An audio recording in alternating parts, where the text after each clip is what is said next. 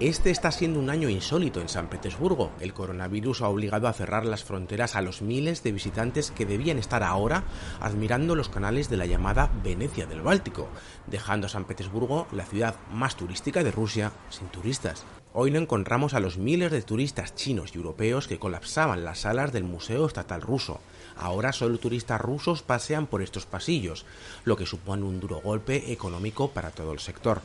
El turismo, como en cualquier otro país, proporciona cientos medios de existencia. El turismo es una gran parte del presupuesto de la ciudad, por lo tanto es malo que el flujo de turistas haya cesado por completo durante un cierto periodo de tiempo.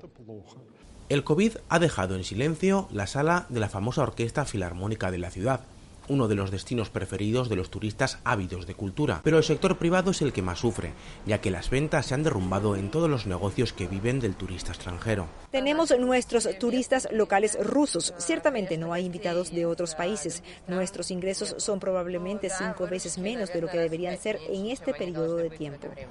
Elena lleva una década mostrando en los lugares más especiales de San Petersburgo a turistas extranjeros. Ahora intenta salvar la temporada con turistas nacionales. Probablemente ha caído 10 veces. En general, uno gana alrededor de 100 o 150 mil rublos. Ni siquiera he calculado eso actualmente para no enojarme. Con la temporada turística ya en su cenit, todos los sectores del turismo, incluidos los teatros más famosos de Rusia, como el Marinsky, se esfuerzan en retomar la actividad de una u otra manera, aunque sea a medio gas, todo por poder abrir de nuevo el telón de la actividad económica. Ricardo Marquina, La Voz de América, San Petersburgo, Rusia.